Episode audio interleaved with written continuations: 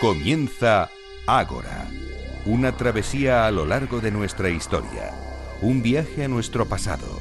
Dirige y presenta David Benito.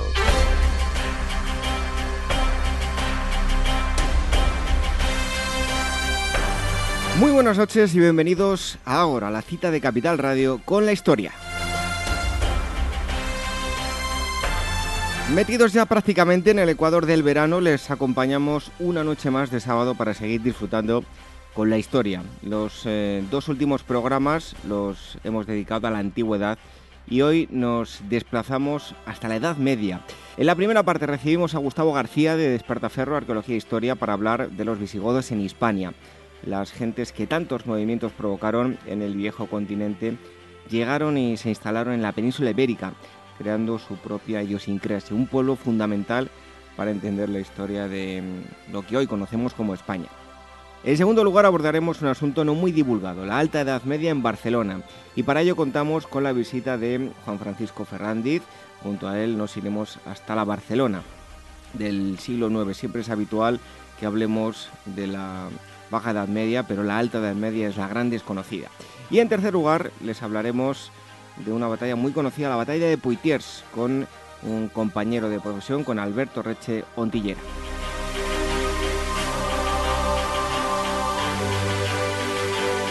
Nos pueden escuchar a través de las ondas de la sintonía de Capital Radio, también a través de su aplicación y a través de los podcasts en iVoox, en iTunes, en, en Spreaker. Y les agradecemos a todos ustedes y les animamos a que sigan haciéndola, que nos dejen valoraciones, comentarios, me gusta, en el caso de Evox, eh, valoraciones con eh, estrellas de 1 a 5 en iTunes.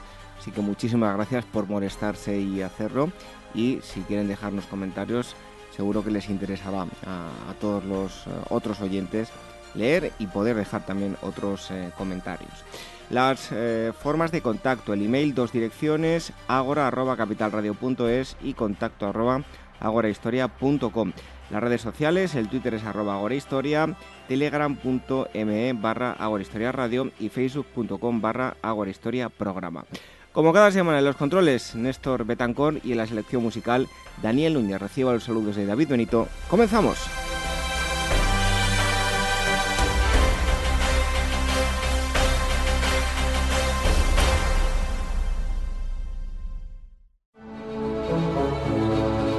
Soy una extranjera en Sicilia, pero esta tierra me es más grata que cualquier otra.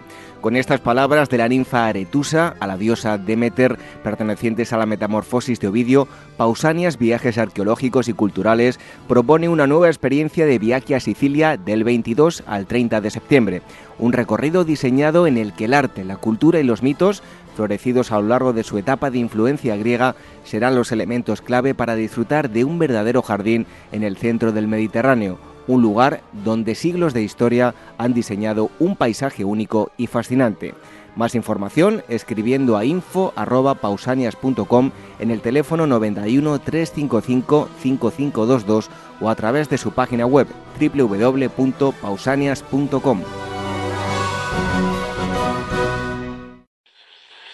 Una tarde cualquiera en Capital Radio con Gerardo Ortega. Seguiremos buscando el techo. 70 mm. ¿Eh? años, Gerardo Ortega sigue con Capital Radio y Laura Blanco y andamos buscando el techo de la bolsa americana que andará en ese momento pues a lo mejor por los 45.000. Tardes de Radio y Bolsa con el mercado abierto. ¿Te vienes?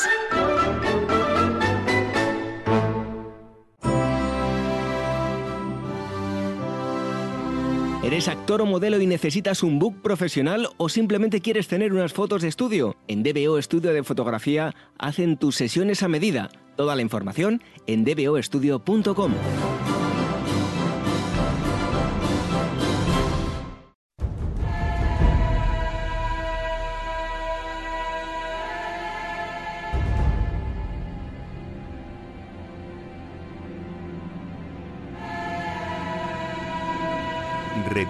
historia con Ágora, en Capital Radio con David Benito.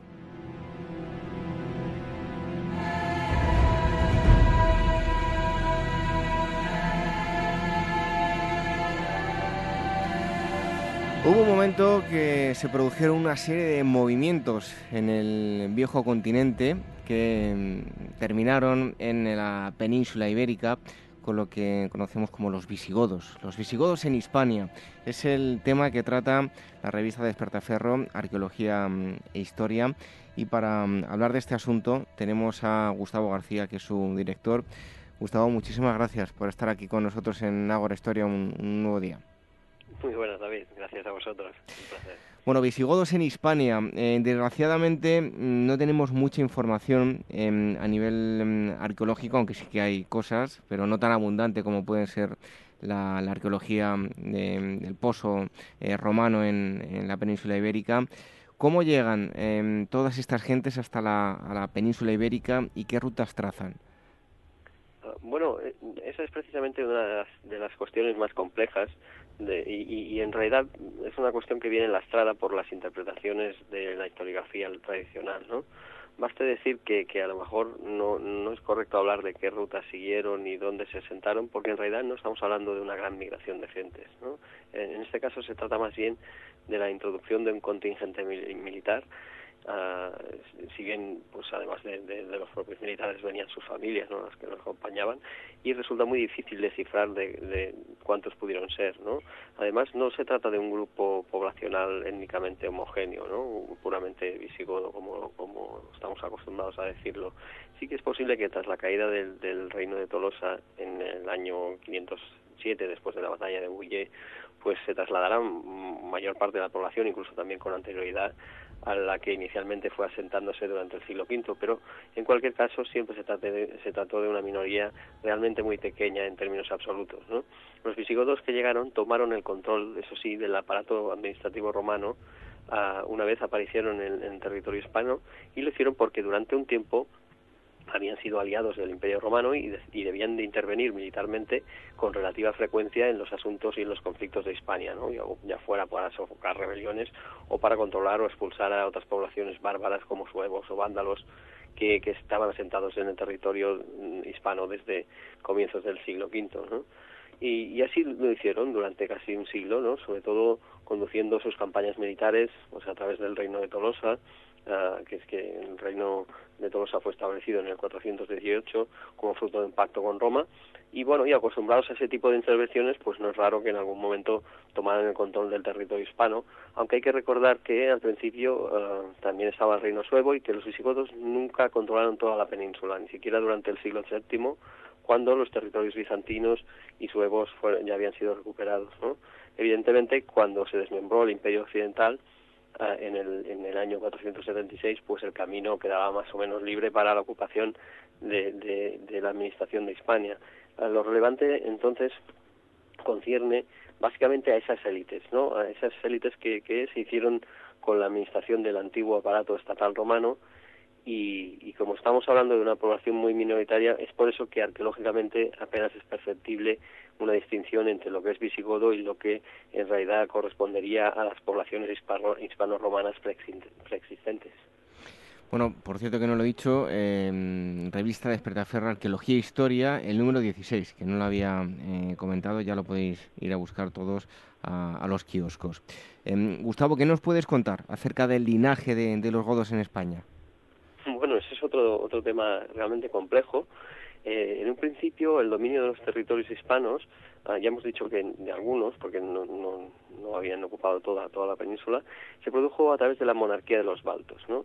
Ah, eh, los baltos eran una familia o clan de origen visigodo, entendido, claro está, como los, los godos de, del oeste, ¿no? los, que, los que procedían de la región del, oeste del Mar Negro, y que y, y, bueno, hay que dejar claro que ellos mismos no se consideraban o no se llamaban a sí mismos así, ¿no? Ah, los baltos controlaban la corona del reino de Tolosa cuando esta ah, se estableció en el 418, aunque ya algo antes habían hecho aparición por el territorio peninsular, ¿no? Una vez se desarticuló el reino de Tolosa, después de los ataques de los francos, pues los monarcas baltos buscaron el control del territorio hispánico desde, desde, desde época del rey Gesalico, y a partir de allí se generó el, nuevo reino visigodo, aunque todavía tardará casi un siglo en estar bien asentado y en tener la capital en Toledo y, tener un, gobierno sólido. En relación con los linajes godos de Hispania, es importante el periodo de intervención ostrogoda que, que vino de, la mano de Teodorico el Grande. ¿no? Teodorico era el, rey ostrogodo, un rey del linaje de los Amalos, ¿no? y, y este dominó, dominaba en Italia.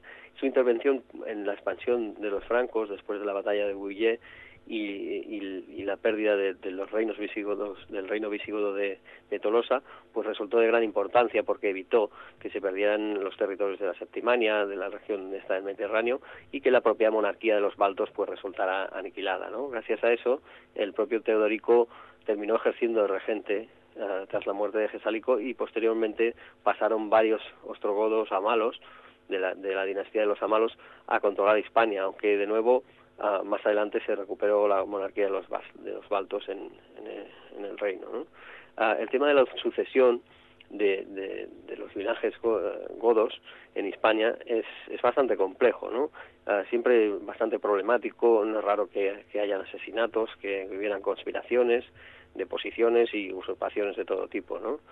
De hecho, la monarquía goda de España está teñida de reyes que, de los que no conocemos su ascendencia. no se trata en absoluto, salvo casos contados de hijos sucediendo a padres y a su vez siendo sucedidos estos por sus propios hijos. ¿no?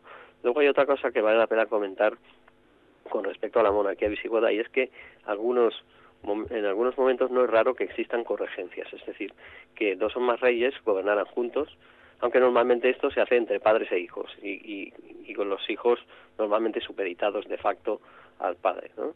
Es un modelo que se repite y que se inspira en, el modelo de, algunos emperadores bizantinos y que tiene, tiene buenos ejemplos en el caso de Liua con Leovigildo o en el de este con, con sus propios hijos, ¿no? aunque también se repite esporádicamente con posterioridad. En realidad la idea de esto es como asegurar la descendencia al trono de, de sus hijos, ¿no? pero esto no siempre salía como se esperaba. Bueno, en el Museo Arqueológico Nacional, eh, todos aquellos que, hagan una visita pueden ver eh, esta valiosísima pieza. Yo les recomiendo que la vean con calma, es impresionante eh, verla, tenerla allí cara a cara, como es la corona de, de Recesvinto. ¿En qué consiste, Gustavo?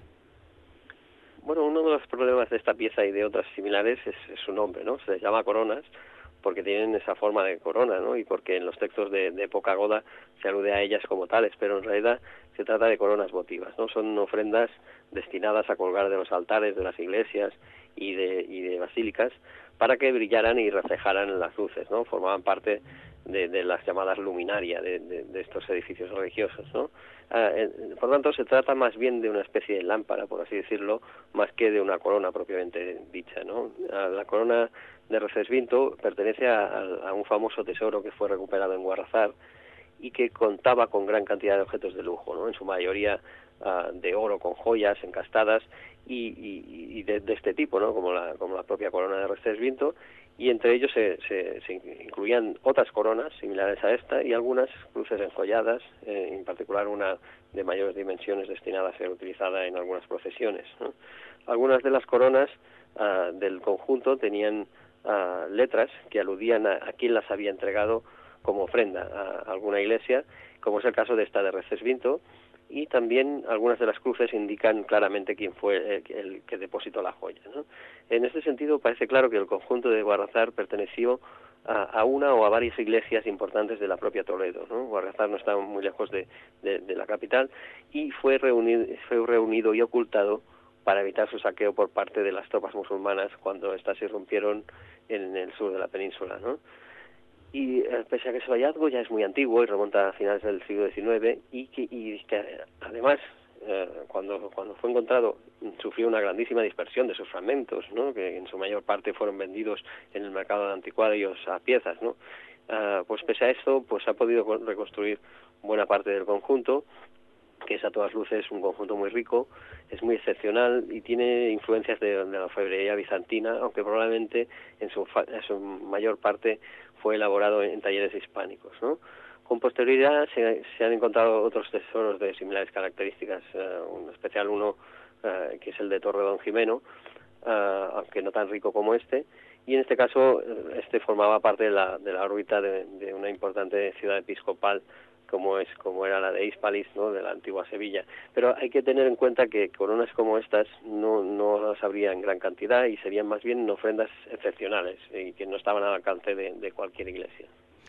Eh, Gustavo, ¿qué conocemos sobre el poblamiento urbano y rural de la época mm, visigoda en España? Hay una cultura de reaprovechamiento de construcciones romanas y sobre todo, además aprovecho a, decir, no hace mucho tiempo estuvimos con Pausanias haciendo un viaje a, Segóbriga y vimos eh, un claro ejemplo de ese reaprovechamiento, todo hay que decirlo, menos delicado y menos fino que, las técnicas que utilizaban los, romanos, pero en Segóbriga hay un claro ejemplo de reaprovechamiento de, esas columnas. Es algo bastante común en los visigodos, ¿no? Pues sí, sí, efectivamente Segóbriga es un, un ejemplo perfecto, ¿no? Ah, como hemos dicho antes, los visigodos se limitaban, se limitaron un poco a captar el sistema de administración que había en la España romana, ¿no? Como este estaba organizado en función de las grandes ciudades, que son las que canalizaban la fiscalidad y la administración política del territorio, pues entonces ahí, uh, ahí tiene, tiene sentido que, que, retomaran esto y que no y, que no se desarrollaran grandes grandes transformaciones no en realidad las transformaciones fueron como más a largo plazo no uh, los visigodos siguieron esta misma estructura en base a estas ciudades y por tanto aprovecharon los espacios urbanos como sedes de poder no uno de los aspectos más llamativos y largamente considerados de, la transformación de, las ciudades en esta época es la llamada cristianización del ámbito urbano, ¿no? Ah, puesto que se observa en, ese tránsito largo de la antigüedad a, la Edad Media, ah, pues la, la, inclusión de, multitud de iglesias, de barrios episcopales, de, edificios monásticos, de todo tipo, de basílicas martiriales, panteones, ah, normalmente reutilizando materiales de, construcción sacados de antiguos edificios monumentales romanos, ¿no? como es el caso de que, tú describías. Igualmente, también se observa ah, tanto el abandono de algunas zonas intramuros como la progresiva reutilización de espacios públicos emblemáticos de las antigüedades, de las antiguas ciudades romanas como sitios donde asentar nuevos barrios. ¿no? Esto, por ejemplo, ocurre en el llamado barrio bizantino de Cartagena, que es, muy gracioso porque se, construyó un barrio aterrazado aprovechando el desnivel de las gradas del teatro, ¿no? y está perfectamente documentado a nivel arqueológico. ¿no? Ah, también es frecuente que en las ciudades la compartimentación de grandes viviendas ah, en, en, varias unidades habitacionales distintas, ¿no? por ejemplo, transformando algunas grandes domus de, las ciudades romanas en pequeños vecindarios, aprovechando distintas estancias como unidades domésticas independientes. ¿no? En, ya en el ámbito rural, ah, la cuestión es parecida ah, y también hay una cierta continuidad, aunque también una transformación, pero de nuevo sería erróneo pensar que ese proceso es algo que tenga que ver eh, directamente con los godos o con la introducción de poblaciones godas en el paisaje rural hispano. Eh, lo cierto es que más bien se trata de un proceso mucho más largo, y que más o menos viene a culminar en esta época. Aquí, en el ámbito rural, por ejemplo, se, se, detecta un progresivo abandono de las villas residenciales, del paisaje rural y el reaprovechamiento de estas, ah, muchas veces solo de forma parcial, como zonas de producción o incluso ah, como zonas de enterramiento. de, la misma manera, también detectamos un fuerte incremento en la construcción de en elementos perecederos, ¿no? como la madera en vez de la piedra, lo que frecuentemente puede causar distorsiones o dificultades ah, en la interpretación del registro arqueológico. ¿no?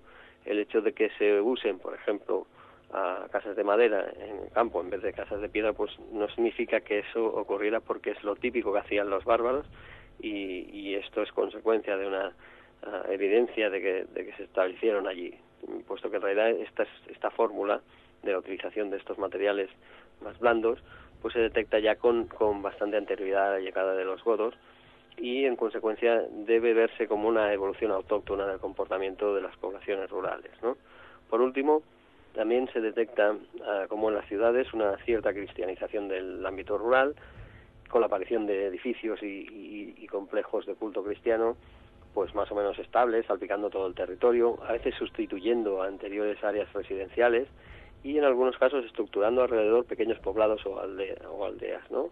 Y finalmente tampoco es insólita uh, en el ámbito rural la existencia de poblados fortificados, esta vez destinados a fines militares y en especial asentados en las zonas de fronteras. Em, Gustavo, hay un punto en el mapa en Hispania para los visigodos em, eh, marcado con una X y es Toledo. ¿Qué importancia tenía Toledo en época de los visigodos? Bueno, cuando hablamos de, visigodos en Hispania, pues efectivamente nuestra mente viaja inmediatamente a Toledo, ¿no? Porque el reino de visigodo, ah, durante buena parte de la ocupación goda de España, fue llamado el reino de Toledo, ¿no?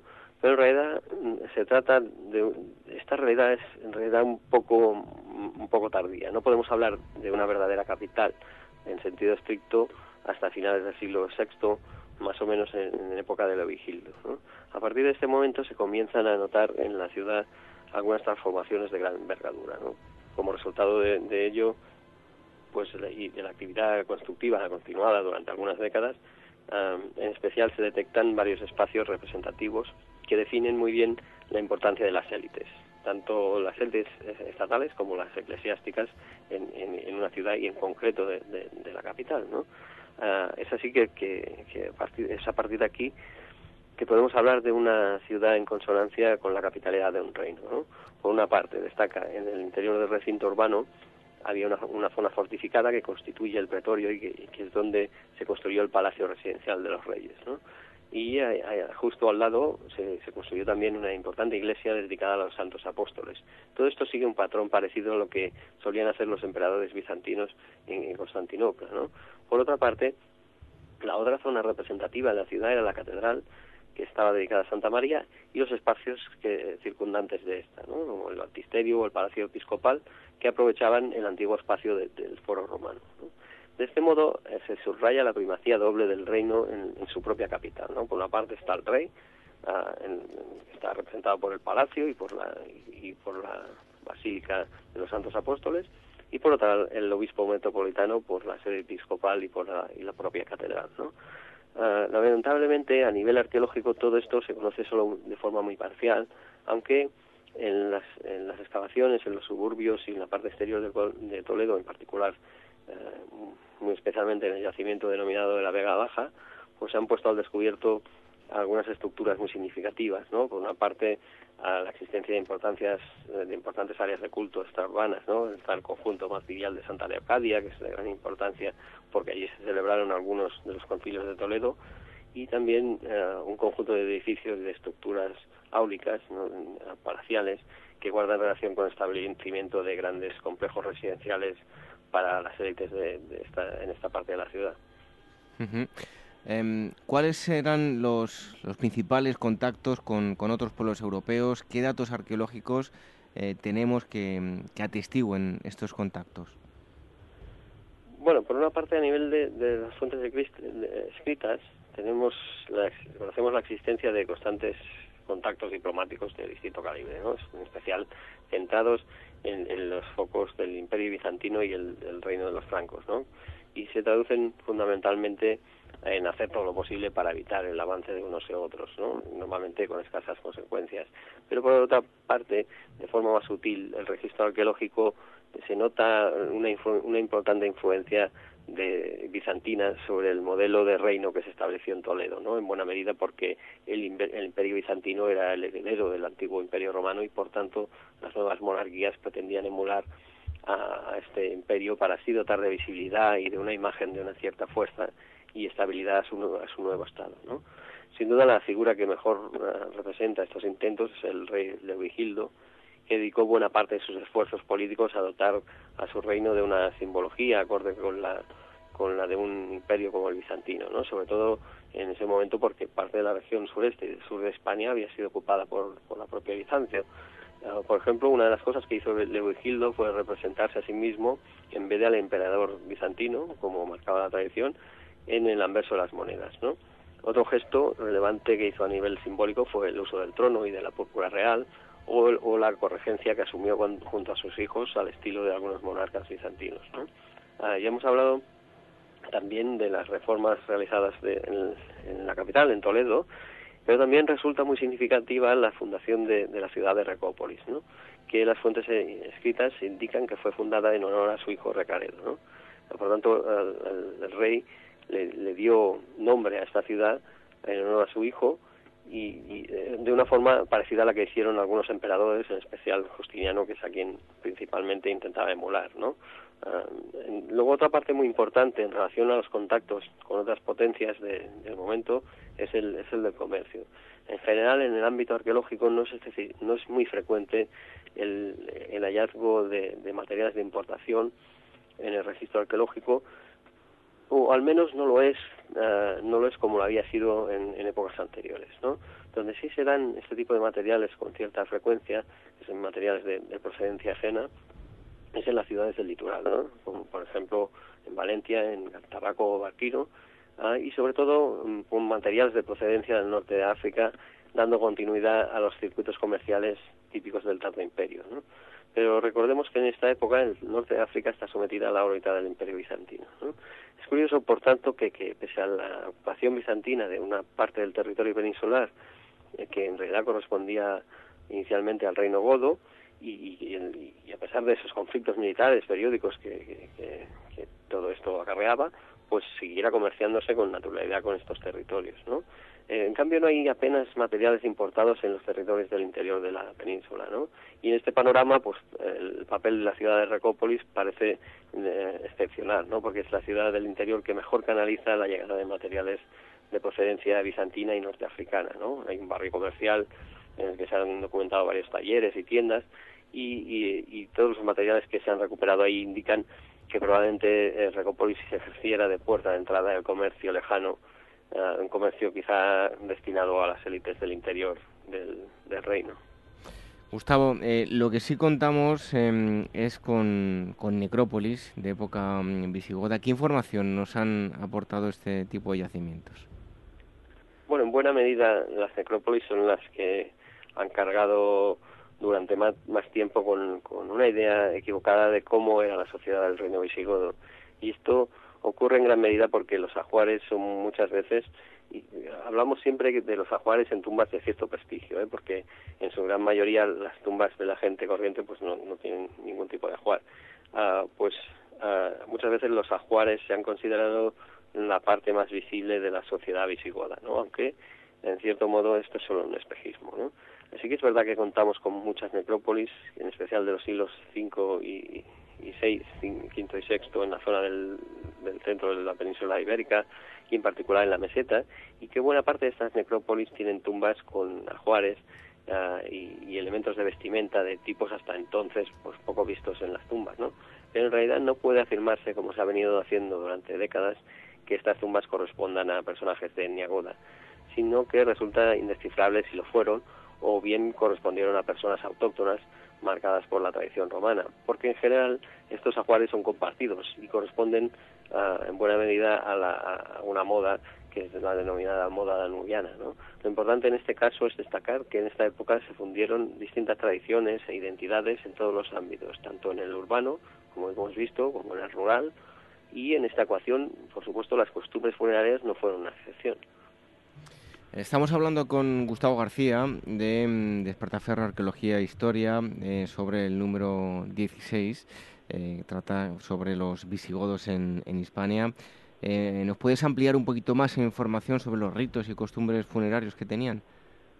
Sí, en, bueno, los, los, los ritos en general el tipo de enterramiento era bastante sobrio, ¿no?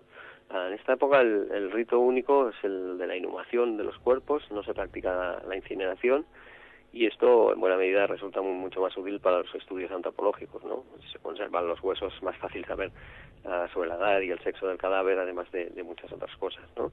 Generalmente las tumbas tienen poca entidad, son individuales, muchas veces excavadas directamente en la tierra, um, depositando el, el cadáver directamente sobre, sobre ella y aunque a veces se documentan ataúdes de madera, se, documentan gracias a la presencia de clavos de hierro que sí que sí se sí subsisten en persisten en el registro arqueológico, ¿no? A veces se delimita parte de la tumba o toda la tumba con losas de piedra o con materiales de, construcción reaprovechados y, y, en casos más excepcionales pues enterró a los cuerpos en ataúdes de piedra, ¿no? La deposición de ajuares con los cuerpos en las tumbas no, no es rara, ¿no? Pero siempre se limita a personajes de cierta relevancia, no, no, es, no es lo más habitual. Lo, más frecuente en este caso, en el caso de que, se encuentren a Juárez, son los objetos de adorno personal y de vestimenta, ¿no? Son fíbulas, anillos, frazaletes, pendientes, etcétera, ¿no? Pero no es tan común la deposición de cerámicas. Y también, por otra parte, es muy raro que se, depositen armas en las tumbas, aunque es evidente que, se trata de una época de mucha actividad militar y que generalmente se cree que los pueblos bárbaros pues, suelen mostrar sus armas como signo de, poder o de prestigio. ¿no? Todo esto subraya que o bien la inmensa mayoría de las tumbas conocidas no corresponden a visigodos, sino a población de, de origen hispano-romano, o bien que los propios visigodos ya no consideraban la deposición de armas como un signo de estatus relevante para, para representarlos en las tumbas y lo que en cierta medida es otra prueba de acerca de la transformación de estas identidades ¿no? de la que hablábamos antes. Eh, Gustavo, en el apartado religioso, em, ¿en qué consiste el, arrianismo y qué vinculación tenía con los godos y bueno, pues cómo va a terminar eh, imponiéndose el catolicismo con el paso de los años? Bueno, pues el, el arrianismo es una doctrina cristiana Mm, ligeramente distinta a la católica y que durante un tiempo representó la ortodoxia en el Imperio de Oriente durante un corto tiempo, pero hacia finales del siglo IV fue considerado una herejía, ¿no? el primer concilio de, Constantinopla. Ah, como, como es lógico, pues los godos, que son uno de los pueblos llamados bárbaros, no eran originalmente cristianos, sino que adoptaron la religión de forma conjunta hacia el entorno al 382, al parecer como una maniobra política oportunista. No se sabe muy bien por qué optaron por el arrianismo en vez de por el catolicismo, en una época en la que justo el arrianismo estaba de capa caída. Pero en cualquier caso, eh, hicieron del arrianismo, de, esta fe, una nueva una seña de identidad de, los propios godos. ¿no? hay muy pocas, pero importantes, cosas que separan al arrianismo del catolicismo. En síntesis, principalmente eh, que los arrianos no creen en la Trinidad, sino que Jesús era el Hijo de Dios y un subordinado a él. Eh, en tiempos del Reino Godo de España, apenas nadie, salvo los visigodos, era ya arriano, y por tanto en este campo las élites godas tenían todo tenían poco campo en el que moverse y en relación a las élites eclesiásticas hispano-romanas ¿no? que, ya contaban con una tradición importante en el territorio así que poco poco a poco pues, eh, se fue imponiendo por lógica la, preferencia de la inmensa mayoría de población uh, hispano-romana por el catolicismo ¿no? y esto obligó a los reyes godos a plantearse estratégicamente un cambio hacia la fórmula católica con el fin de atraer hacia sí tanto a estas élites eclesiásticas como al propio pueblo, ¿no? que en su mayor parte, como hemos dicho, era católico. El primero en convertirse eh, de, la monarquía fue Hermenegildo, que era hijo del rey Leovigildo y hermano de, Recaredo. Eh, Hermenegildo no, no, llegó a reinar y en buena medida, en buena medida fue a causa de, su conversión al catolicismo. ¿no? Se había casado con una princesa católica y a la larga terminó por rebelarse y alzarse en armas contra su padre. ¿no?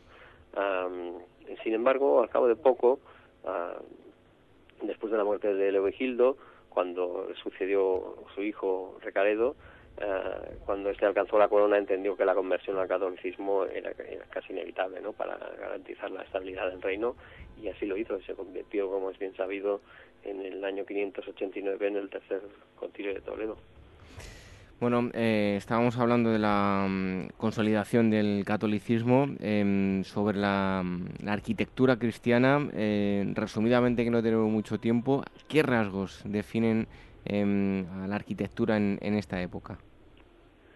Bueno, hay muy pocas muy pocas cosas que pueden distinguir la práctica del rito arriano frente al católico, ¿no? Son muy difíciles de rastrear en general bastante confusas. ¿no? En, cualquier caso, al igual que ocurre con la evolución urbanística de las ciudades y las zonas rurales, sí que podemos hablar de una cierta transformación de la arquitectura cristiana, aunque de nuevo en un proceso dilatado, un, proceso más dilatado en el tiempo, no solo en el momento de ocupación goda, y, y, bueno, hay signos sutiles, por ejemplo, el uso de canceles para separar los espacios más sagrados del templo, donde solo podían pisar los sacerdotes encargados de los ritos, eh, o el uso de determinados motivos ornamentales en la, estructura arquitectónica, incluso la presencia de materiales litúrgicos o motivos, ¿no? como las referidas coronas.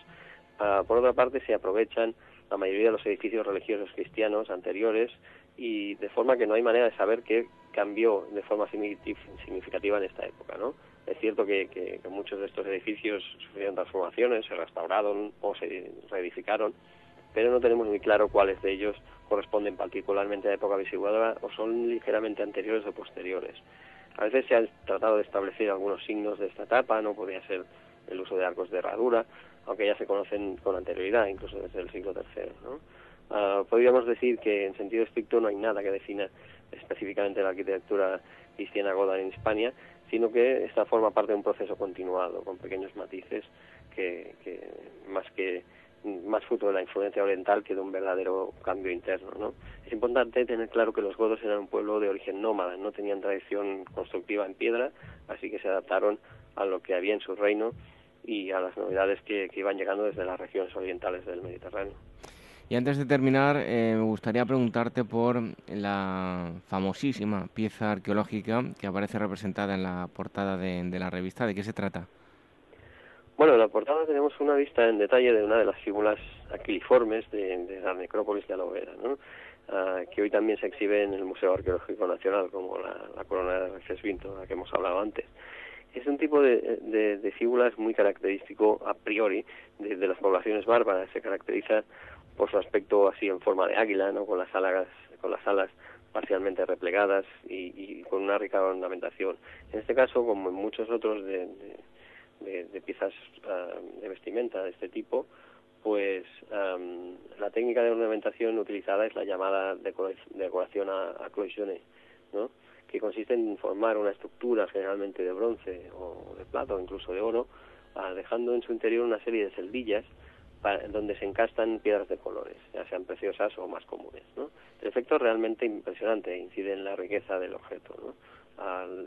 las figuras de este tipo iban a pares y por ejemplo en esta de la necrópolis de Alovera pues ah, tenía otra idéntica salvo por su asimetría no las dos piezas estaban pensadas para una, estar encaradas una a la otra y, para atar el, el, atuendo a los hombros normalmente las sobretúnicas típicas de la vestimenta femenina no de esta época coincidiendo con la llamada moda danubiana que hemos referido antes no Ah, y que es muy típica y representativa únicamente de las capas altas de la sociedad, ¿no? independientemente de si estas eran hispano-romanas o eran de etnia, de, de goda. al fin y al cabo, pues la misma moda vale para ambos y es habitual en buena parte del Mediterráneo, ¿no? así que es importante decir a la moda. Pues el número de Despertaferro Arqueología e Historia de este mes es el número 16, trata sobre los visigodos en, en España. Interesantísimo, como siempre hemos estado hablando con eh, su director, con eh, Gustavo García. Gustavo, muchísimas gracias por eh, haber estado aquí con nosotros y te esperamos nada dentro de mm, mes, un mes y medio más o menos. Nos vamos a ir a adentrar un poquito más por el Mediterráneo. Muy bien, muchas gracias a vosotros. Un abrazo.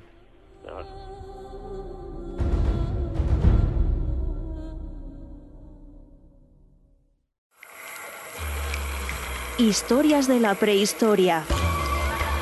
Revive los grandes descubrimientos que nos han llevado a conocer quiénes somos y de dónde venimos. Lucy, el hombre de Neandertal, el hobbit de Flores y otros muchos ancestros. Historias de la prehistoria, un libro de David Benito, editado por la Esfera de los Libros.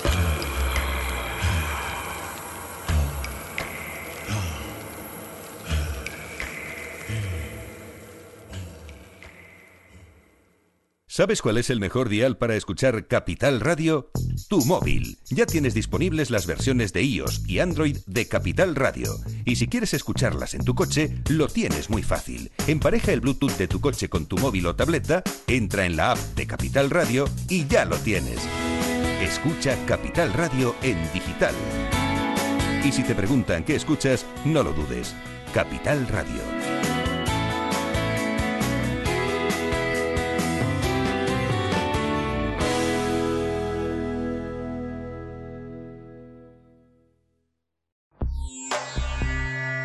Inmortaliza tu propia historia y no pierdas tus recuerdos. DBO Estudio de Fotografía, reportajes de todo tipo, moda, book para actores y modelos, premamá, recién nacidos, fotografía familiar, infantil y eventos sociales. Tus fotos en dboestudio.com. Esto te estás perdiendo si no escuchas a Luis Vicente Muñoz en Capital, La Bolsa y la Vida. Todo cuanto pues, se podía hacer mal se ha hecho mal por desidia, por incuria en el gobierno. No solo es la corrupción, insisto, eh, sobre todo el caldo de cultivo es la corrupción, pero el problema es la quiebra, la quiebra de la democracia, la quiebra del orden constitucional. No te confundas. Capital, la Bolsa y la Vida con Luis Vicente Muñoz, el original.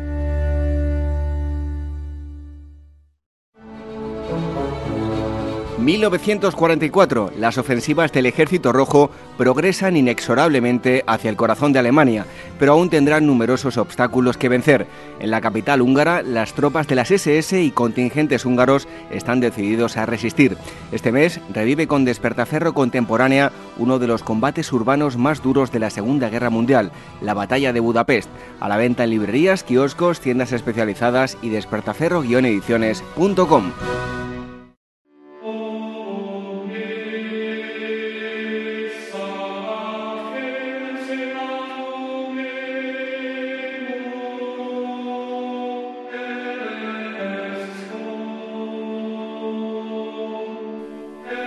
La música que escuchan, mm, por cierto, de Daniel Núñez, nos mete de lleno en la Edad Media, concretamente en la Alta Edad Media, un tema no muy tratado, mm, en concreto por las eh, novelas históricas.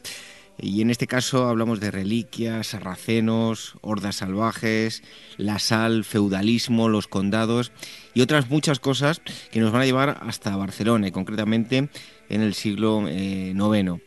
Em, lo primero de todo es dar la bienvenida a Juan Francisco eh, Ferrandiz, es autor de La Tierra Maldita. Muchísimas gracias por estar aquí con nosotros en, en Ágora Historia.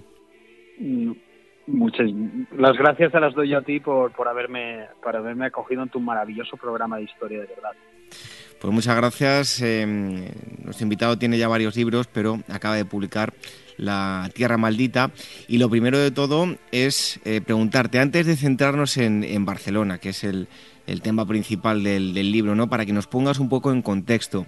¿Qué ocurría en la península ibérica y, en Europa en general en el siglo IX? Un siglo pues no tan habitual en, las novelas históricas. Pues es un siglo, la verdad es que pasaron cosas eh, fascinantes y muy épicas, ¿no? Cosas que valía la pena contar. Estamos en, en, ese 800 y algo. Hay un plan, estamos en, en Europa, eh, se ha expandido el imperio carolingio y tenemos a Hispania invadida por Al-Ándalus, ¿no? Entonces, dentro de un plan ambicioso de Carlos Magno de expandir el, reino de Francia, pues se plantean lógicamente arañar terreno al Ándalus. Y bueno, pues capitaneando su hijo Luis el Piadoso los ejércitos, en esos finales del siglo VIII empieza una expansión, pasan los Pirineos y empiezan a, bueno, pues a, avanzar, avanzar y concretamente Barcelona acaba cayendo en manos de, del hijo de Carlomagno en el 801. Es decir, Barcelona apenas había estado unos 80 años bajo dominio musulmán. Enseguida se hacen cargo, queda bajo el dominio de los francos y bueno, lógicamente el plan de Carlomagno era expandirse más hacia el sur, pero lógicamente el Emirato de Córdoba era un reino muy, muy potente y empezaron unos años de tira y afloja, de avanzar y retroceder y más o menos la frontera queda fijada en lo que es el, río Llobregat y eh, su afluente el Cardener, es decir, un, prácticamente desde Barcelona una línea diagonal hacia arriba hasta Urgell, ¿no? Eso, esa franja de terreno mm, se divide en varios condados y serán llamados la marca hispánica. El imperio y el reino franco tenía varias marcas que eran fronteras. Esta especialmente era, era especialmente peligrosa, perdón, porque claro, los sarracenos aún no renunciaban a poder recuperar ese terreno. De tal manera que ahí pues lo que se produce es ciudades despobladas, ataques prácticamente cada pocos años, eh, pues eh, zonas totalmente arrasadas y nos queda una ciudad allí medio aislada, que fue Barcelona. Barcelona no tenemos que imaginarla en, ese siglo IX como una ciudad medieval, sino más bien como una ciudad visigoda o romana en ruinas, porque era lo que era, apenas unos mil, mil quinientos habitantes se estima, eh, prácticamente habían demolido la ciudad para, para tener huertos dentro porque fuera era casi imposible cultivar nada sin que te lo destruyeran. Entonces, pues en, ese ambiente, ¿no? En ese ambiente tan tan tan oscuro y tan tan lóbrego nos movemos, ¿no? Y sobre todo planeando siempre el peligro de que uno de esos ataques acabara definitivamente, ¿no? Con Barcelona. Ese sería un poco el ambiente en el que nos vamos a mover en esta historia. Eh, Juan Francisco, ¿y cómo era el día a día? Eh, porque muchas veces es la parte más olvidada, ¿no? Y que eh, para la novela histórica es, fundamental. Siempre se centran las universidades muchas veces en, todo lo, el tema geopolítico y, y, nos olvidamos de, de, lo que es la vida cotidiana, el día a día. En el siglo IX en Barcelona, ¿cómo era el, el día a día? Pues ese es un tema muy interesante. Yo, de hecho, en la, en la novela lo que he querido precisamente era hacer una inmersión ¿no? en la época. Para hacer una inmersión ¿no? y que vibremos un poco con, los misterios y con los hechos de cada personaje, no podíamos solo centrar la historia pues, en, en las vivencias del obispo o en las vivencias de ciertos nobles, sino que había también que eh, vivir otras vidas. ¿no? De tal manera que la Tierra Maldita en, el, en realidad es como un mosaico de, o como un bueno como una, una trama en la que conviven varios personajes de varios ¿no? Tenemos una tabernera, tenemos un obispo, tenemos nobles, soldados, caballeros, de tal manera que precisamente podemos ver ese día a día que lógicamente, bueno, pues eh, era muy distinto al que después será Barcelona en la Edad Media, ¿no? Como la conocemos, ¿no? Normalmente hemos visto siempre Barcelona, esa Barcelona mercantil, con su burguesía y tal. En este momento tenemos una clase noble, una pequeña nobleza goda, hispano-goda, de ámbito rural, es decir, que vivían de la tierra y de lo que mm, sacaban sus criados, una iglesia fuerte, pero aún en sus albores, y después tenemos pues una masa de gente, eh, pues eso, criados, siervos, muchos esclavos, por ejemplo, en esta novela, las partes que salen algo jurídico a mí me llamaban la atención, como estamos en un programa de historia, me gusta contar estas cosas, ¿no? Llama la atención como el derecho del siglo IX es muy distinto al derecho del siglo XII y XIII. En siglos posteriores veremos cómo cualquier cosa, eh, la pena era la muerte, ¿no? Por cualquier cosa, oye, te ejecutaban en paz, o te quemaban, o... En cambio, en el siglo IX, eh, la pena realmente era convertirte en esclavo. Yo creo que eran tan pocos que al final valía la pena, pues si me impagas, si me debes dinero, te conviertes en mi esclavo aquellos que cometen adulterio, el, la mujer, por supuesto, y el amante se convertían en esclavos del marido. Entonces yo creo que no prescindían de ninguna fuerza de trabajo y eso pues resulta curioso, ¿no? En esta novela pues veremos cosas que se comían, veremos un poco el día a día, veremos una descripción de lo que podría haber sido Barcelona en aquella época y, y, y eso, es decir, y, y lógicamente otra cosa, perdón, de, de ese día a día era, en ese siglo IX, era el, abrir tierras, ¿no? El apricio, cómo había colonos, cómo había gente que sentía en, en lugares despoblados y empezaba a trabajar la tierra, ¿no? De tal manera que, bueno, había un derecho en el cual si mantenías esa tierra en producción durante 30 años, ya la podías heredar o la podías ceder. Esa figura del apriso se reproduce después en otros sitios, en Castilla y tal, es decir, que es una cosa que es una manera de de repoblar ¿no? territorios. Y bueno, pues todo eso lo vamos a ver en el libro. Oye, ¿por qué te decidiste por eh, esta época, por la Alta Edad Media? Vemos que en las novelas habitualmente todo lo que vemos, incluso pues también en series de televisión, películas, suele ser todo, eh, o casi todo, la, la, Baja Edad Media. Eh, es una época bastante desconocida a nivel popular. ¿Por qué esta época? Pues porque yo iba en busca de, de, de, una historia épica, no sé por qué, pero a nivel vital, ¿no? Como persona y como escritor, necesitaba una historia épica, necesitaba algo que me hiciera vibrar, algo que, que me impactara, ¿no? Entonces, eh, yo realmente no buscaba, no tenía intención de decir, oye, me voy a ir al siglo IX, sino voy a buscar a ver, eh, y empecé una búsqueda que es a todos los niveles, es decir, desde leer, desde y, y, me encontré una palabra, que era una región, que es la que primero me llamó la atención, que era la Gotia, ¿no? El reino olvidado de la Gotia. Así fue lo que leí. Uy, ¿eso qué es el reino olvidado de la Gotia?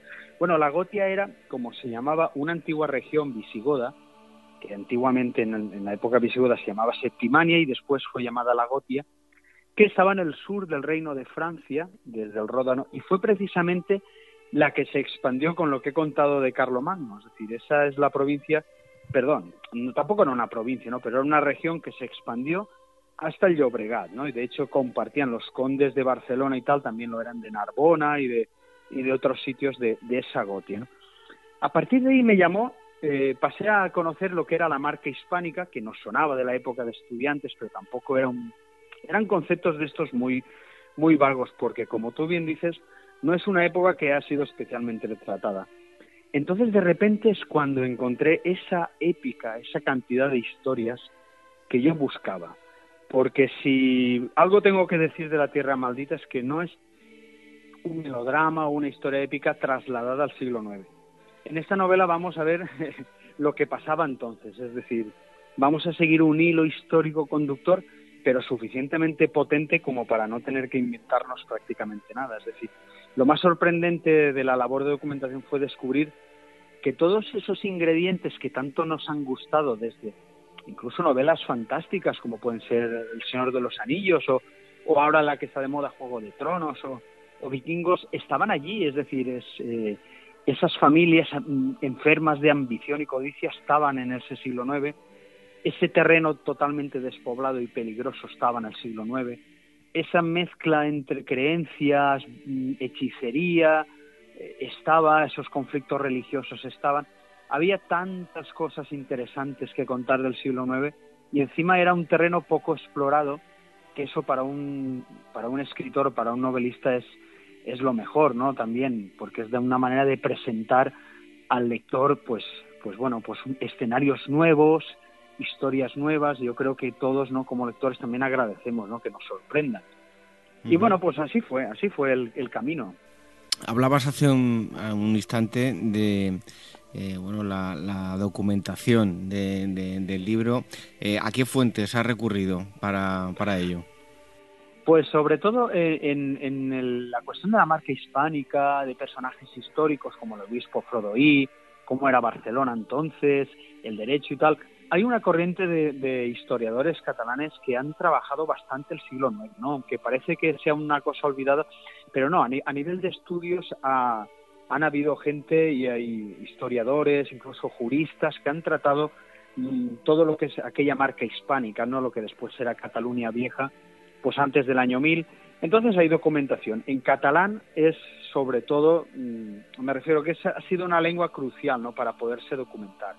También, si estableciéramos porcentajes, pues no lo sé, un 15% de bibliografía en francés ha sido necesaria para conocer un poco más con más detalle pues hechos de, de Carlos el Calvo, el nieto de Carlomagno, ¿no? Cómo, cómo llevó a cabo su reinado, qué problemas tenía, bueno, con quién se relacionaba, ciertos aspectos escabrosos, ¿no? De, rebeliones y tal.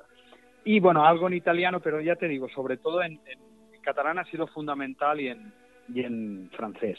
¿Qué representa en el libro y eh, a nivel histórico eh, la figura del obispo Frodoli?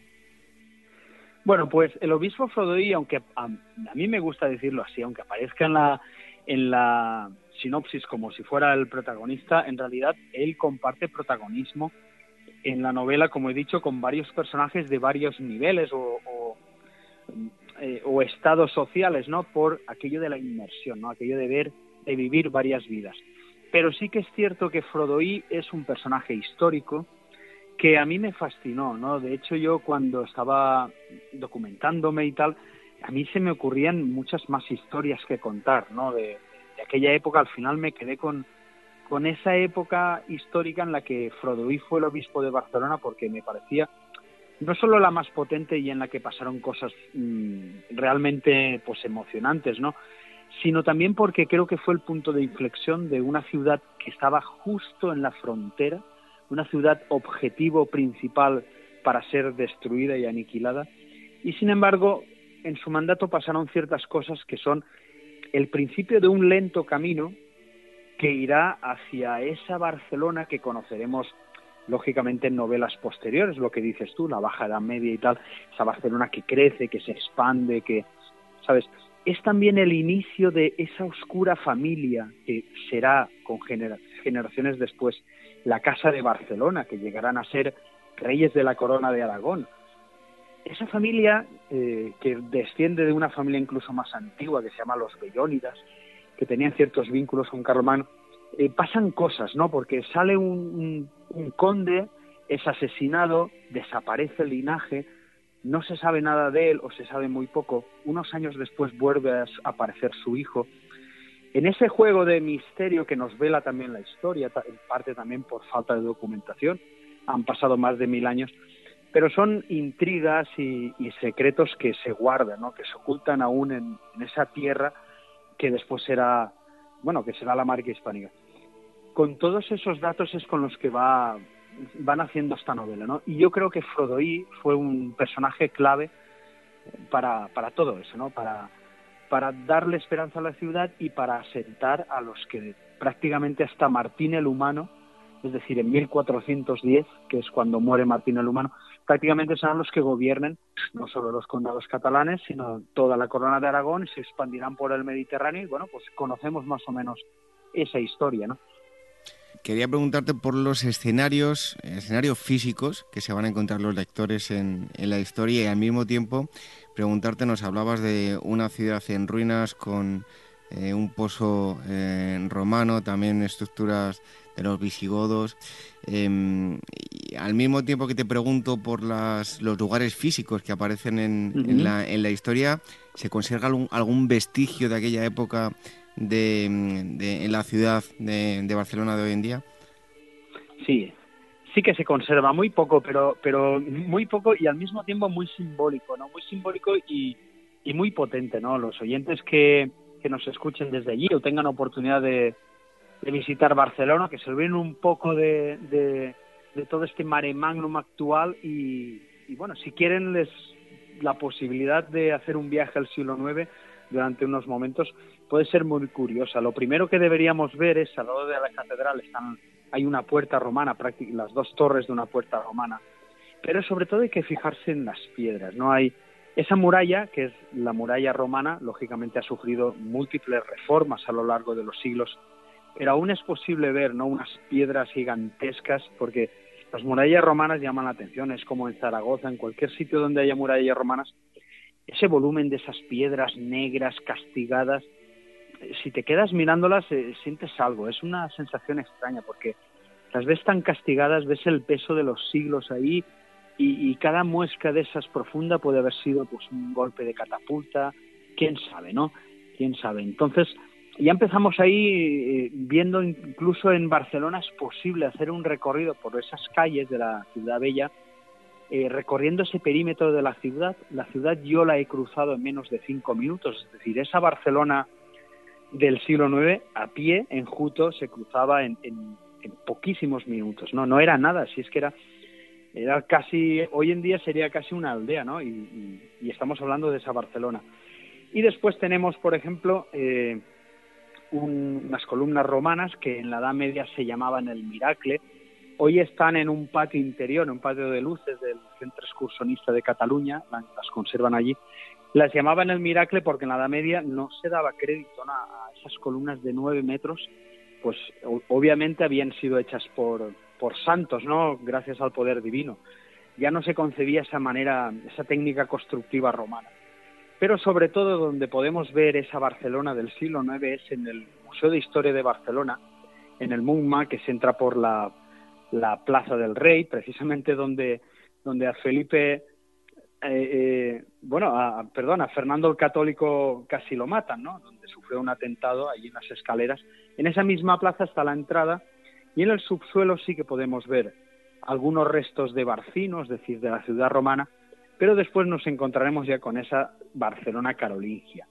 Ahí vamos a poder ver una parte del aula episcopal, que es donde Frodoí, precisamente, que fue el que la levantó, ejercía su ministerio pastoral, tenemos también un fragmento del Palacio Episcopal, que fue de entonces y siguió siendo Palacio Episcopal hasta el siglo XIV, si no me equivoco. Está también, yo creo que el lugar más sagrado de Barcelona, que es el baptisterio.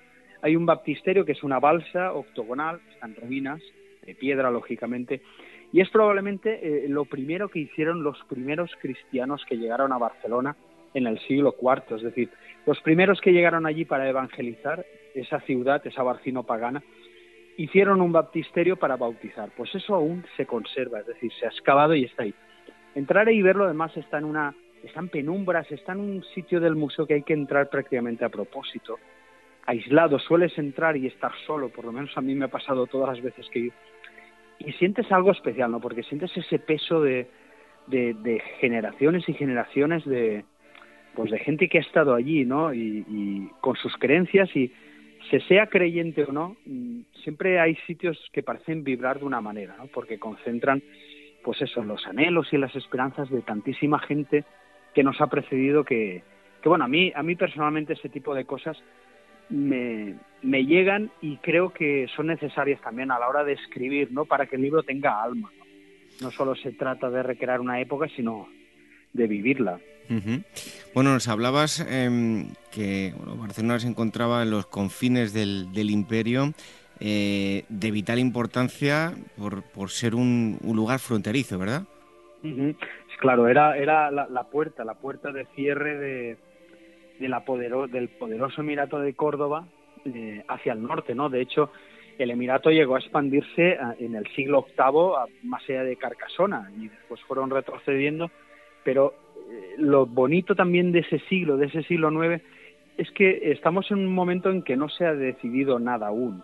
Es decir, en épocas posteriores, por ejemplo, veremos Barcelona asediada, atacada, en guerra, en paz, de mil maneras. Pero nunca se ha cuestionado la propia existencia de la ciudad o la propia existencia de un reino. Es decir, todo más o menos está igual. Han habido convulsiones. En cambio, en el siglo IX todo hubiera podido ser diferente. Barcelona hubiera podido desaparecer como, como Ampurias o como Égara o como Ausa, que eran ciudades con obispado alrededor. La marca hispánica hubiera podido caer de nuevo bajo dominio sarraceno. Es decir, el panorama actual es resultado de ciertos hechos históricos pero en ese momento aún estaban en tela de juicio, no se sabía muy bien la historia cómo iba, cómo iba a seguir y a mí eso me fascinaba. Bueno, te voy a dejar una última pregunta, la dejo para, para el final. Eh, antes quería preguntarte, hablábamos del obispo Frodolí, eh, pero al igual que en otros libros tuyos, ¿qué papel van a jugar las, las mujeres en esta historia? Bueno, pues para mí la, las mujeres juegan un papel fundamental en la vida y no concibo la literatura de otra manera. Yo en, mis novelas y en esto también, las mujeres tienen un papel fuerte, tienen un carácter fuerte, eh, son vitales para el desarrollo de la historia, para la consecución de los objetivos. Es decir, no nos sirven como argumento para ver el valor o la nobleza de los hombres, sino que ellas mismas tienen su juego yo entiendo que la historia es así, porque las veces que me he aproximado a la historia con esa idea, es decir, de encontrar mujeres, las he encontrado en cualquier época y en cualquier sitio. Es decir, desde Sócrates, el filósofo, declarándose discípulo de Diotía de Mantinea, que era una sacerdotisa, hasta mujeres pitagóricas. Eh, bueno, digo, estoy poniendo ejemplos, ¿no? Pero en la Edad Media hay taberneras, hay eh, escritoras, hay, hay una infinidad de mujeres. Simplemente lo que está costando es encontrarlas. Hay más dificultad para encontrar vidas, biografías de, de esas mujeres que de hombres, ¿no? Y eso es lo que nos puede llevar al error de pensar que ellas apenas pintaban nada. Yo digo que sí que es cierto que no se sentaban en los tronos, eso es evidente, pero eh, sí que hicieron cosas. Por ejemplo, también, como he dicho, esas familias ¿no? de, aquella época, como mencionaba antes, ¿no? de, ambiciones y tal, pues sí que está demostrado que el sistema que tenían esas, esas familias era de decidirlo todo en común. Entonces, eh, entre ellos tomaban decisiones y las mujeres tenían un papel activo.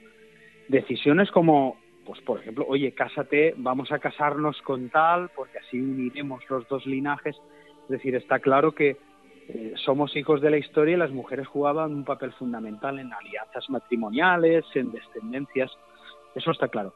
Pero que además de eso también intervenían en otras cosas y han dejado libros, han dejado eh, cosas, bueno, pues es evidente para mí y así se refleja en el libro.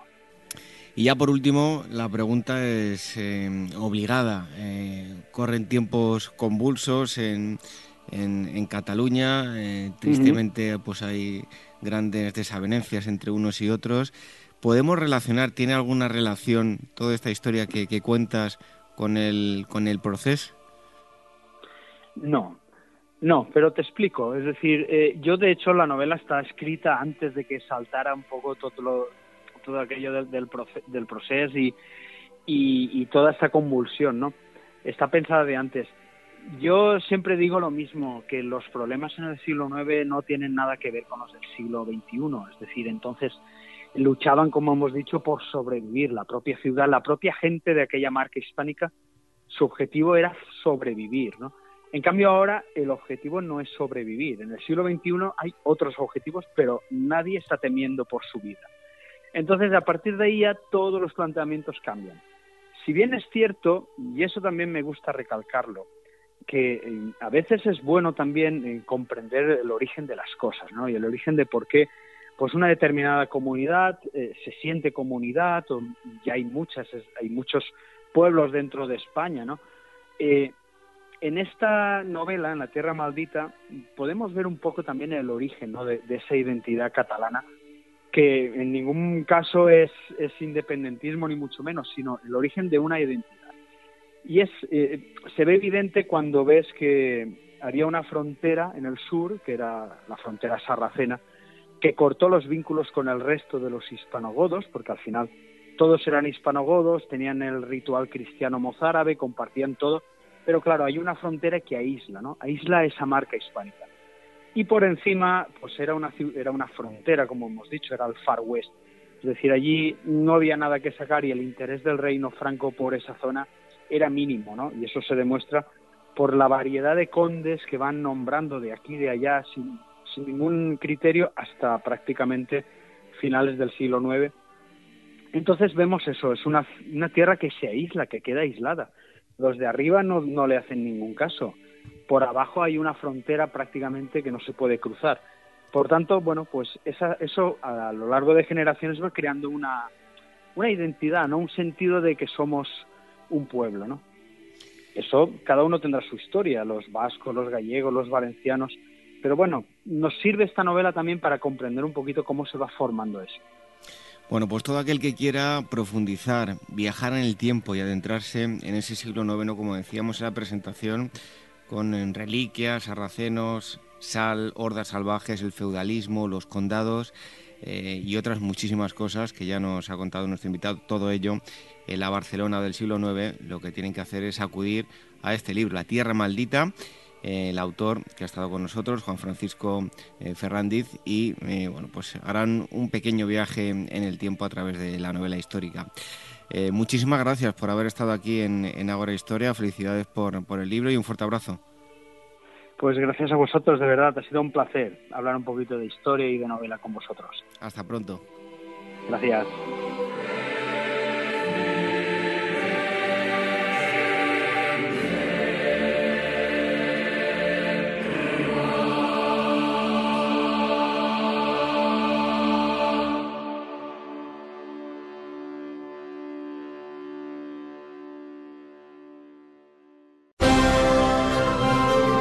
El año 1274 a.C., dos ejércitos colosales se enfrentaron en las llanuras ante la ciudad de Cadés. Este mes sigue con despertaferro antiguo y medieval a los carros de guerra del faraón Ramsés II y el rey hitita Muguatali II para conocer las decisiones políticas, las estrategias y las tácticas militares que dieron forma al choque decisivo de dos de los mayores imperios de la antigüedad.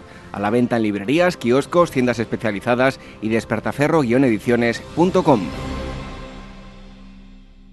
¿Eres inversor o quizá buscas financiación para tu empresa? Capital Radio te ofrece a diario espacios para conectar con las mejores ideas de emprendedores innovadores.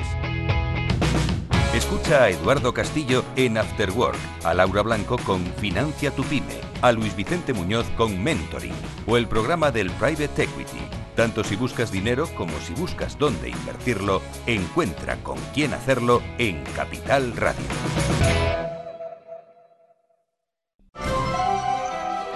La llegada al mundo de un hijo o hija es algo único e irrepetible. Inmortaliza sus primeros días con fotografías y una estética muy cuidada. En DBO Estudio de Fotografía os harán un reportaje inolvidable, un tesoro para los padres y para los hijos. Toda la información en dboestudio.com.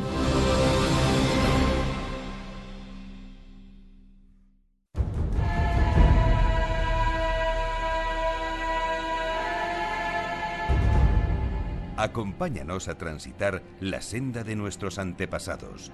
Ágora Historia, en Capital Radio, con David Benito. A caballo entre la primavera y el verano del año 732, un ejército musulmán fuerte y enérgico, procedente de Al-Ándalus, atravesaba los Pirineos y penetraba en Aquitania. Tal era su fuerza que nadie pensaba que fuera posible detenerlos. A continuación les vamos a hablar de la batalla de Poitiers y eh, lo vamos a hacer eh, en la compañía de Alberto Reche Ontillera, él es doctor en Historia Medieval por la Universidad Autónoma de Barcelona, miembro del Instituto de Estudios Medievales y colaborador en la revista Historia National Geographic, además es coordinador general de la plataforma de cursos online aulae.es y también historiador de cabecera del programa de radio al Esportes de Troya. Creo que digo bien el nombre. Em, no sé si es así, eh, Alberto. Sí, perfectamente. Perfectamente, ¿no? Bueno, pues eh, encantado de saludarte, un compañero eh, también a, nivel de historia y a nivel de, medios de, comunicación. Y como decía, hoy vamos a hablar de la batalla de Poitiers, un punto de inflexión a nivel histórico que resulta es la derrota de, de Abderramán Ibn Alá al Ngafiki frente al caudillo franco mm, Carlos Martel. Una victoria que hace posible una configuración europea cristiana, pese a que mm, esta no fuese la, única, el único enfrentamiento, ¿no? Sí, de hecho sobre la, batalla de Poitiers hay, mucho mito, ¿no? Es una de estas uh, batallas fundacionales de Francia y sobre ella, igual que con, sobre otras batallas de la época, por ejemplo la batalla de Guadalajara, eh, lo que hay es mucha mitificación posterior porque se quiere ver en estas victorias o en estas derrotas el, inicio de la legitimación posterior, pues o de la pérdida del, reino visigodo, pues en el caso de Guadalete, o el inicio de la, de la grandeza de Francia en el caso de la victoria de, Carlos Martel contra, contra los musulmanes. Eh, ¿Cuáles fueron? sí. Eh, sí, no, y lo que decías, tampoco en, esta mistificación de la batalla, que muchas veces se ha visto como la gran eh, batalla que era en Europa, el gran enfrentamiento de, casi de civilización entre, entre musulmanes y cristianos. Lo cierto es que eh, cuando vas a las fuentes, cuando vas a la época, ves que no, ni fue la primera vez que los francos eh, derrotaban a los musulmanes, ni la victoria de, Poitiers significó el fin o, el cese del, avance musulmán sobre el sur Francia. Eh, Alberto, ¿cuáles son las primeras penetraciones eh, musulmanas en territorio cristiano, pues más allá de la, de la península ibérica, y cuáles eran sus, de alguna forma, intenciones iniciales? ¿Se habían planteado desde un principio la conquista de terrenos cristianos más allá de la península ibérica? Bueno, hemos de, tener en cuenta sobre todo que los, la, península ibérica o el, sur de Francia en, el teatro de operaciones del Emirato de Damasco son un objetivo muy secundario porque eh, hemos de recordar que aún en este momento ah, ya, ya han pasado un par de generaciones del inicio de la expansión del, del Islam, en lo que uh, derrotan completamente al imperio persa, eh, avanzan sobre gran parte de las posesiones del imperio bizantino, por todo el próximo oriente, el norte de África, pero en estos momentos la, digamos, la joya de la corona de los intereses militares musulmanes es capturar la ciudad de Constantinopla, la, Bizancio, la capital imperial. Entonces, eh, las expediciones, primero partir de 1911 en la península ibérica y luego eh, más allá de los Pirineos, tienen un carácter muy secundario dentro del, gran esquema de la, de la expansión islámica. Cobrará importancia una vez que, se vea realmente que, la península ibérica es fácil de conquistar, es una conquista sencilla, y sobre todo cuando la, cuando la capital del imperio bizantino, cuando Bizancio resiste una y otra vez los continuos asedios que, se planean para intentar conquistar la ciudad. Y entonces, digamos que se contempla un plan B, que es no atacar directamente la ciudad, sino cortar todo, cualquier eh, suministro o cualquier o avanzar sobre los territorios de los que se nutre Bizancio, es decir, llegar a la, al norte de la península itálica, avanzar sobre Grecia, y en ese sentido, la península ibérica primero y sobre todo el sur de Francia después, se conciben como un intento de rodear eh, todo el Mediterráneo para llegar a, a, pues acercar la capital imperial y que caiga. Entonces, desde ese punto de vista, eh, no son unas conquistas que tienen interés por sí mismas, sino que en todo momento están vistas como un paso más eh, hacia el gran objetivo que es la primera Constantinopla.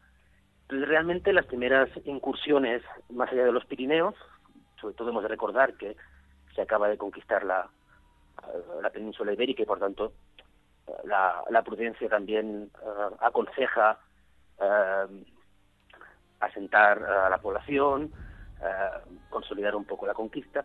Son más expediciones de botín que otra cosa, ¿no? más racias puntuales que cruzan los Pirineos y que atacan las, las ricas ciudades del sur de Francia.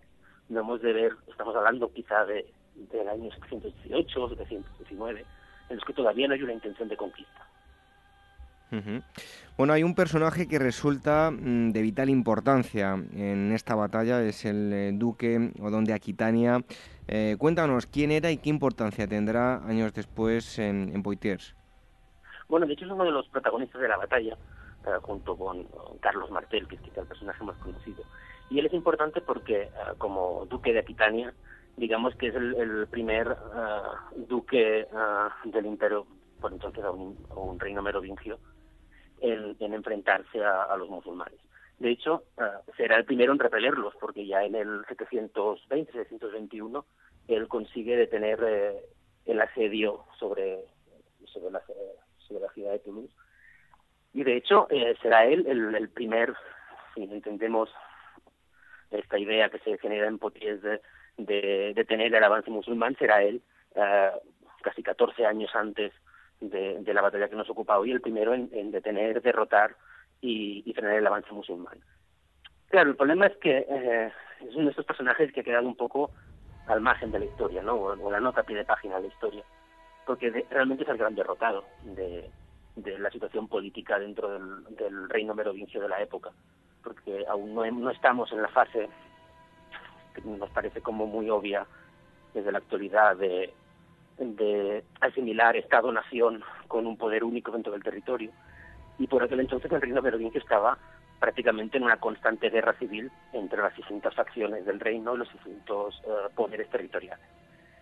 Y como de todo este proceso el vencedor será precisamente Carlos Martel y uno de los perdedores será Otón de Aquitania, pues todo ello también uh, ayuda al hecho de que fuera un personaje muy marginado en lo que hoy llamaríamos el relato oficial de la victoria.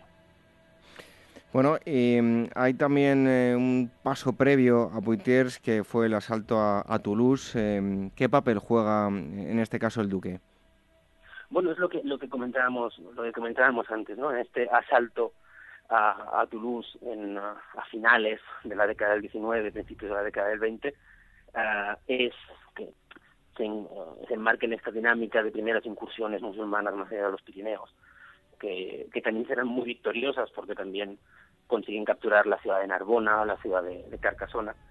Será ah, en Toulouse el, el, sitio donde, donde realmente se les frena en este primer momento y sea la, la actuación del, del duque Odón el que, el que permita destruir este primer ejército musulmán y uh, conseguir las, uh, estas 10, 15 años de tregua que permitirá que cuando desde Al-Ándalus se vuelva a plantear una, un intento serio uh, militar sobre, sobre Francia, la situación que se encuentren en el 732 sea muy diferente a la del 720.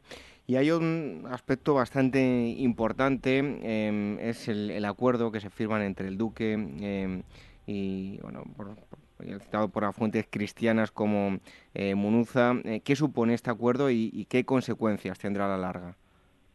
Claro, eh, estamos en un, en un, momento aún de, de, una situación política muy compleja, porque como decía antes, Ah, no hemos de pensar todavía en, en, conflictos entre naciones o entre territorios o incluso en, conflictos religiosos. ¿no? la, la, el recurso fácil es creer que la batalla de Poitiers es un, conflicto religioso, ¿no? Es una batalla eh, que se puede explicar desde la óptica de musulmanes contra cristianos, o buenos y malos, o vencedores y, vencidos.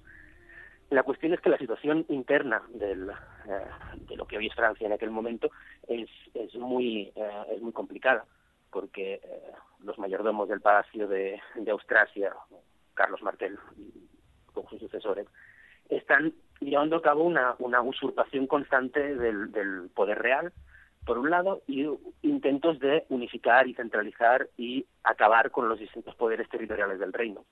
Entonces, eh, en la década de 720, tan enemigo de, este duque Odón de, Aquitania era Carlos Martel como eran eh, los gobernadores de, de Córdoba. Entonces, eso lleva a una serie de alianzas entre, entre estos señores llamaríamos fronterizos. Y la más significativa de ellas es el proyecto que el duque Odón hace con este tal Munuza, que es el gobernador bereber de la, de la Cerdaña, para ah, llevar a cabo una, un pacto de mutua ayuda para defenderse tanto de Córdoba como de, como de Francia, como de la capital del imperio merovingio. Porque la, las decisiones no son ah, entre buenos y malos, entre cristianos y musulmanes, sino entre, entre distintos ah, señores, como son el duque de Aquitania o el gobernador de la Cerdaña, que se encuentran aprisionados entre las dos grandes construcciones políticas del momento que se están formando, que son Córdoba por un lado y el futuro reino carolingio. Entonces, eh, en una cosa que nos parece muy sorprendente, ¿no? que es que un señor cristiano de la, de la época eh, pacte con un señor musulmán, pero lo cierto es que llegan incluso a un pacto militar de, ayuda que se cristalizará eh, con un matrimonio, el de Lampagia, que es la hija de este duque Odón, que es dada en matrimonio a este gobernador bereber para así sellar este pacto de, amistad y de ayuda mutua. El problema es que, claro, eh, entre la presión de Córdoba y la presión de, de, eh, de Med, pues evidentemente este pacto queda en nada cuando los ejércitos se mueven finalmente eh, hay una penetración en Aquitania, eh, el duque pide ayuda a Carlos Martel y el siguiente punto de encuentro sería Poitiers, donde en, eh, lugar de, la visión que nos ha dado el cine, los enfrentamientos se, dan de una forma diferente, ¿no? Bueno, sí, ya estamos, hemos un salto de seis años adelante, cuando vuelve a haber un intento serio desde, desde Córdoba de intervenir militarmente en, el sur, centro de Francia. Y en este momento, que es un momento también, eh, no hemos de olvidar que las tropas de Carlos Martel llevan años, casi décadas, ah, intentando someter e imponerse al resto de, señores del reino, con lo cual ah, es sintomático que cuando, ah, cuando las tropas musulmanas cruzan los Pirineos y, se enfrentan al duque Odón en Toulouse, este viene de haber sido derrotado militarmente por, por las tropas de Carlos Martel hace apenas un año. Entonces, ya nos indica que la, la capacidad que tiene para defenderse es muy limitada. Y no le queda más remedio que, que eh, escribir, avisar al mayordomo de Palacio, a Carlos Martel, para que venga en su ayuda. Y en, y en eso, uh, y eso será lo que conocemos como la, la batalla de Poitiers, entre, entre el ejército musulmán y, las tropas de Carlos Martel. Un enfrentamiento que, como bien dices, no es como nos, nos explica el cine, porque eh, Hollywood tiene la manía de, de, hacernos ver grandes batallas campales, muy al estilo de casi como si estuviéramos ante batallas napoleónicas o batallas de ejércitos del siglo XIX o, o incluso ejércitos del siglo XX.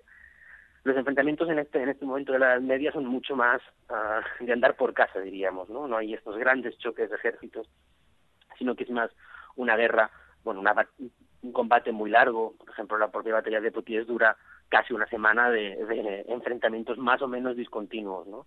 pequeños hostigamientos de tropas, ah, cortes de suministros, acciones de, ah, ataque y retirada. No es tanto de, de desterrar un poco esta imagen de la gran batalla campal, ¿no? De que cuando hablamos de batalla estamos hablando de, de dos ejércitos que quedan en una, en una esplanada, forman, eh, mueven las unidades y chocan, porque eso al final es verdad para, para el siglo XIX, pero muy raramente para la Edad Media. ¿Y cómo transcurren estos siete días de, enfrentamientos y, bueno, sobre todo el, final de la batalla, que es cuando finalmente el ejército islámico decide retroceder y regresar a, la península ibérica?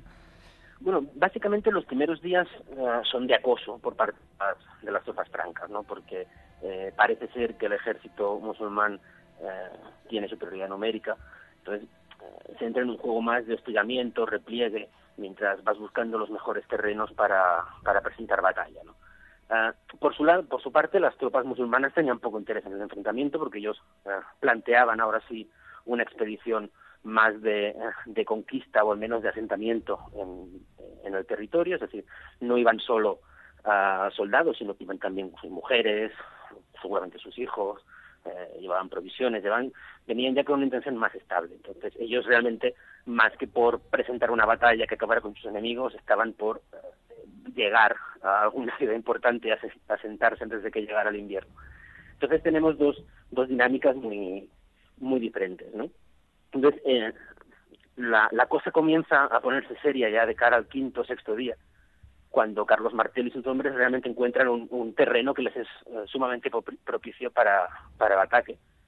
Encuentran una, meseta ah, que discurre ah, frente a la calzada romana por la que, por la que discurrirán la, eh, las huestes musulmanas y desde allí eh, plantan cara. también otra, otro mito que hemos de desterrar es el uso de la caballería en esta época. ¿no? Los ejércitos francos en este momento son más parecidos quizá a los ejércitos bajo imperiales romanos, más en la línea de, bloques férreos de infantería con escudo y lanza que, eh, que avanzan de manera compacta y cohesionada, más que, que todavía esta idea medieval del, uso de la caballería. Y de hecho será una de las claves de, la victoria, ¿no? Esta férrea, uh, esos férreos cuerpos de infantería que incluso las fuentes de la época mencionan como, como si fueran ah, sólidos cinturones de hielo contra los que chocan los ataques musulmanes, es una de las claves de la batalla, ¿no? Este, esta infantería ah, experimentada, porque las tropas de Carlos Martel, hemos de pensar que, llevan años en, combate y en pleno funcionamiento, ah, pacificando el, reino merovingio. Y por otro lado, también hay una, una serie de decisiones tácticas que, les acaban dando la victoria, ¿no? Por ejemplo, ah, no solo esta gran defensa ah, de infantería, sino eh, la caballería ligera, uh, aquitana y franca, eh, en medio del combate, en el favor de combate, aprovechan para caer sobre el campamento enemigo. Como hemos dicho, eh, había mujeres, niños, familiares, y eso, y eso a la vez coge totalmente por sorpresa a los combatientes musulmanes, que eh, se han de debatir entre ir a salvar a sus familias y, sus posesiones o continuar chocando contra este contra esta infantería, ¿no? Y en esa pinza entre entre infantería y, el ataque al, campamento, eh, las tropas musulmanas resultan perdedoras. Bueno, ya para ir eh, concluyendo, Alberto, eh, ¿qué visión se tuvo desde un lado y desde el otro de, la batalla de Poitiers? Bueno, desde el punto de vista islámico es una, una derrota más o un, hecho más en esta serie de victorias, derrotas, esta suerte que tiene a veces la guerra, porque eh, en ningún momento es vista como una gran catástrofe o como una derrota sin paliativos. Sí que es cierto que poco después de Potier, los avances o los intentos ah, desde Córdoba de, de continuar ah, invadiendo los Pirineos paran, pero no paran tanto por el hecho de que de que la victoria en Poitiers, o la derrota en Poitiers fuera estrepitosa, sino porque eh, tanto Córdoba, tanto la península ibérica, como el propio califato Omeya, eh, tienen una serie de problemas internos. De hecho, el propio califato Omeya desaparece y es sustituido por el califato Abasí. Y en, la península ibérica eh, hay constantes revueltas bereberes contra, contra los árabes. Y es más, estos componentes de, de problemáticas internas dentro de dentro del mundo islámico las que las que frenan la expansión. Eso desde el punto de vista musulmán. Desde el punto de vista franco desde el punto de vista cristiano evidentemente eh, esta victoria se magnifica. Es vista como, como una gran fuente de legitimación del proyecto político carolingio no a la vez es el momento en el que desde, desde Roma se está empezando, de Roma está empezando a distanciarse de, de, la Iglesia bizantina. Y entonces eh, el Papa de Roma de encontrar un nuevo emperador, un emperador de Occidente, un poder armado, un poder civil, que sea el brazo de la Iglesia. Entonces encuentra en esto, en Carlos Martel y en sus sucesores, eh, el, el, aliado perfecto. ¿no? Entonces hay toda una retórica desde el poder civil, pero también desde el poder eclesiástico, de magnificar la, la victoria de Poitiers y hacerla pasar casi como un gran hito en, en la lucha de la cristiandad contra el Islam. ¿no? Entonces, es más eh, el mito de la batalla eh, lo que acaba de darle importancia que no la batalla en sí, que en el fondo fue, muchas es una pequeña escaramuza entre unos y otros. Bueno, pues em, van a poder ustedes leer sobre este asunto y otros muchos habitualmente en la revista Historia de National Geographic a eh, Alberto Reche, que hoy ha estado con nosotros, al que le agradecemos muchísimo que, nos haya hecho esta visita, aunque sea a través del teléfono. Y le recomendamos también, aparte de escuchar ahora, seguro que les interesa un programa de historia que se llama Al Esportes de Troya y que le recomendamos porque lo, lo lleva Alberto Reche. Alberto, muchísimas gracias por haber estado con nosotros. A vosotros, a vosotros por invitarme. Un fuerte abrazo. gracias. Igualmente.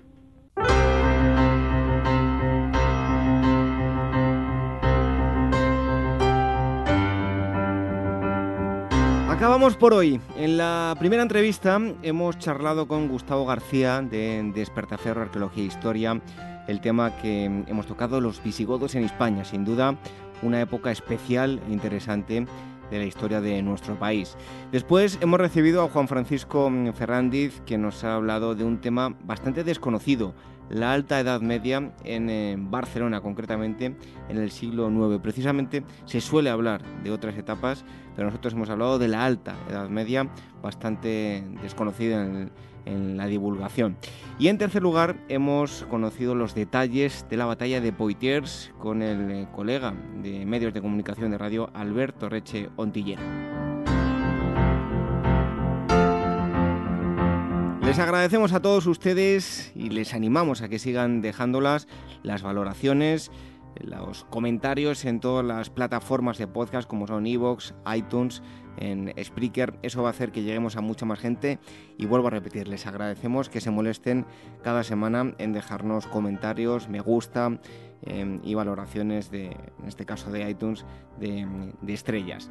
Les eh, recordamos que nos pueden escuchar cada sábado en la sintonía de Capital Radio, también a través de la aplicación el app de Capital Radio, los domingos a través de Radio Sapiens y durante la semana estamos en las redes sociales, en Twitter, arroba agorahistoria, facebook.com barra agorahistoria programa y telegram.me barra agorahistoria radio.